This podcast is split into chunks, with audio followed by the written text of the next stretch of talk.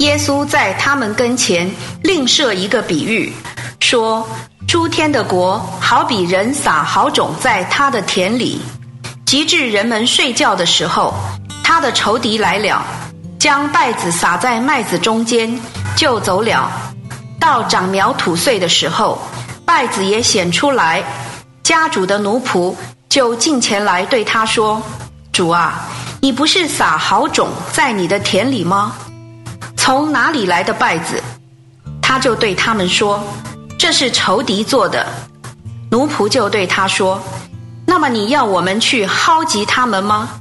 他就说：“不，免得薅集稗子，连麦子也一起带根薅出来，让这两样一起长，直到收割。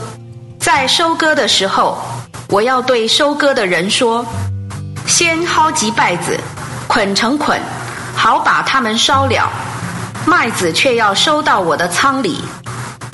耶稣在他们跟前另设一个比喻，说：诸天的国好像一粒芥菜种，有人拿去种在他的田里，这乃是百种里最小的，但长起来却比别的菜都大，且成了树，甚至天空的飞鸟来栖宿在它的枝上。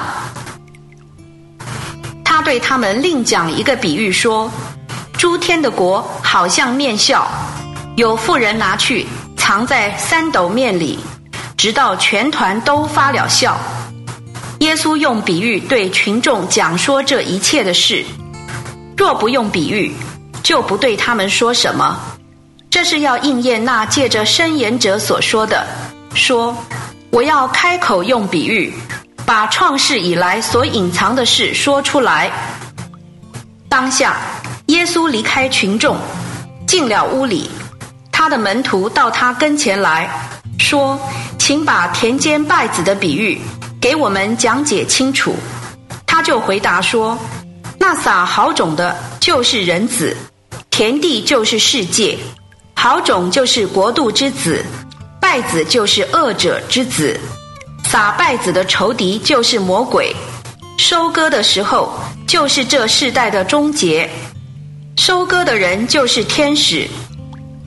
所以败子怎样被薅集，且被火焚烧，在这世代的终结也是如此。人只要差遣他的使者，从他的国里薅集一切半叠人的事，和行不法的人，且要把他们丢到火炉里。在那里必要哀哭切齿了。那时，一人在他们父的国里，要发光如同太阳，有耳可听的就应当听。诸天的国好像宝贝藏在田地里，人找到了就藏起来，欢欢喜喜的去变卖他一切所有的，买这田地。诸天的国又好像一个商人。寻找好珠子，寻到一颗珍贵的珠子，就去变卖他一切所有的，买了这珠子。